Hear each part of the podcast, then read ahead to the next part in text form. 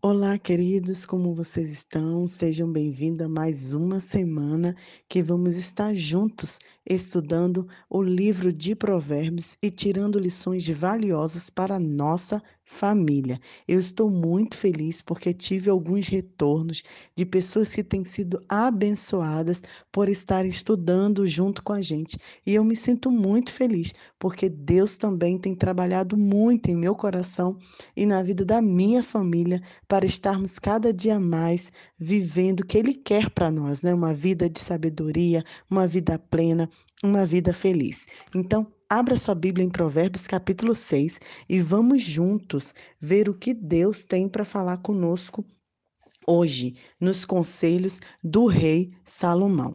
Muito interessante que o tema de hoje é Até que as dívidas nos separem. Finanças na família. Como vai? Queridos, Sabia que, eh, alguns anos atrás, foi feita uma pesquisa no Brasil e nessa pesquisa constatou que 46% dos casais, ou seja, metade dos casais que se divorciam, o motivo é justamente por conta das finanças, por problemas financeiros e por questões de dívidas. Aqui eu não sei exatamente em Moçambique, qual é a porcentagem né, e o porquê de casais se divorciarem, mas com certeza é, o problema financeiro afeta em várias questões o casamento e a nossa família como um todo. Então, Provérbios deixa no versículo 1 já o primeiro conselho para a gente. Amigo, se você está em dívida com seu vizinho se está preso em algum negócio com um estranho, se no impulso você prometeu dar uma casa em garantia e agora ficou até sem lugar para morar, não perca nenhum minuto. Livre-se dessa confusão. Como se livrar das dívidas, como ter um planejamento familiar de acordo com o que Deus quer para a gente. Eu separei aqui, elenquei algumas coisas que a gente pode aprender para a gente não errar nessa área. Primeiro, falando para os casais. Queridos, quando nós casamos, né, quem casa quer casa. Então, antes de casar, nós precisamos fazer um, planeja, um planejamento e saber exatamente é, como, como será a administração do nosso lar, quanto precisaremos para arcar com, com a nossa casa, com a nossa vida, né? É muito interessante que a palavra de Deus fala: deixar o homem, o pai e sua mãe, e se unirá à sua mulher. Por mais que seus pais sejam maravilhosos, mas morar com, com a mãe ou com a sogra nunca dá certo. Porque o ideal que Deus tem para nós é deixe. Então, esse deixar precisa ser um deixar geográfico também, um deixar emocional e, óbvio, um deixar financeiro. Se você resolveu casar, então coloque-se no posicionamento, né? Arque com as consequências e as responsabilidades de uma vida de casado. Dois, quando a gente casa, sai o eu e entra o nós. O dinheiro é nosso e o salário dos dois, se os dois trabalhares ou se apenas um, deve ser administrado com sabedoria. A pergunta que eu mais recebo é: quem deve então administrar o? Será que é o homem, né? Ah, porque ele é o líder, ele é o homem, ele tem que tomar conta de, do dinheiro? Ou será que a mulher, que muitas vezes está mais em casa, quem deve administrar? Quem deve administrar o salário é quem tem mais habilidade para tal. Como assim? Quantos homens conhecemos que, infelizmente, é, não têm habilidade administrativa. São pessoas gasta, que gastam por impulso, como está escrito aqui em Provérbios, que não tem sabedoria no uso do dinheiro.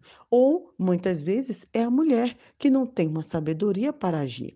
Então, nesse caso, os dois com maturidade devem elencar quem vai tomar conta do dinheiro, quem vai pagar as contas, quem vai deixar um valor para o investimento, para guardar, para se tiver alguma emergência, né? Quem vai fazer as compras, quem vai agir. Esse deve ser um princípio do casal, mas nunca ache que o dinheiro é meu, eu que mando, eu que faço. Isso não existe. Quando casamos, nós nos tornamos uma só carne e isso vale para a questão financeira também. Três, quando é, o dinheiro dirige a nossa vida, dirige a vida da nossa família, tudo vai mal. Então, Lembre-se sempre, quem dirige nossa família, nossa vida, é o Senhor, não é o dinheiro. E por isso vem o conselho 4. O conselho 4. Pais, com relação aos filhos, ensine desde pequeno a poupar e usar o dinheiro com sabedoria. Mesmo que você tenha alguma condição ou não tenha, não ache que o dinheiro pode comprar tudo. O filho deve crescer entendendo que tudo tem o seu tempo e que tudo deve ser feito com planejamento. No verso 6, Salomão manda a gente aprender com a a, a formiga. Ele diz assim: aprendam a lição com formigas. Elas não têm líder, não têm chefe, não têm governador, mas guardam comida no verão, preparando-se para o inverno. Tem planejamento melhor que esse? Quantas vezes a gente vai fazer alguma coisa, vai construir, vai casar, ou, ou vai passear, ou vai viajar e a gente não se organiza para saber se realmente temos condições de ter aquele valor. E os conselhos para os solteiros, que também servem para os casados. Nunca compre ou prometa nada por impulso. Né? Isso Salomão vem trazendo para a gente. Deixe orgulho de lado, seja humilde, pague e renegocie sua dívida. Se você olha para sua vida financeira, você está vendo que você já está cheio de coisas para pagar. Anote, escreva tudo, peça sabedoria ao Senhor e vá em cada lugar, em cada instituição, em cada pessoa que você está devendo, renegocie sua dívida, coloque um valor que você possa pagar para que em breve você esteja livre de tudo isso. 3. Pegou dinheiro emprestado com alguém, mesmo que seja da família? Pague. Queridos, maiores conflitos familiares, como eu falei aqui, sempre vêm por conta de dinheiro. Transparência é tudo. Então, se você precisou de ajuda, depois devolva, né? Faça as contas e pague. Isso é muito importante. E quatro, como eu falei, que Salomão vem nos orientando, vamos aprender com a formiga, né? Que a gente tire a preguiça de lado, se esforce, estude, busque oportunidades e peça sabedoria e criatividade ao Senhor, mas não fique parado. Quantos solteiros, quantos jovens eu conheço que estão esperando o pai dar um terreno, um, um terreno um talhão, como diz aqui em Moçambique, estão esperando o dinheiro da mãe, do pai. Queridos, depois que a gente se torna adulto, quem deve arcar com as nossas vidas somos nós mesmos. Os nossos pais foram até onde eles poderiam ir. Não é obrigação deles continuar mantendo a gente financeiramente. Precisamos ser autônomos nisso também.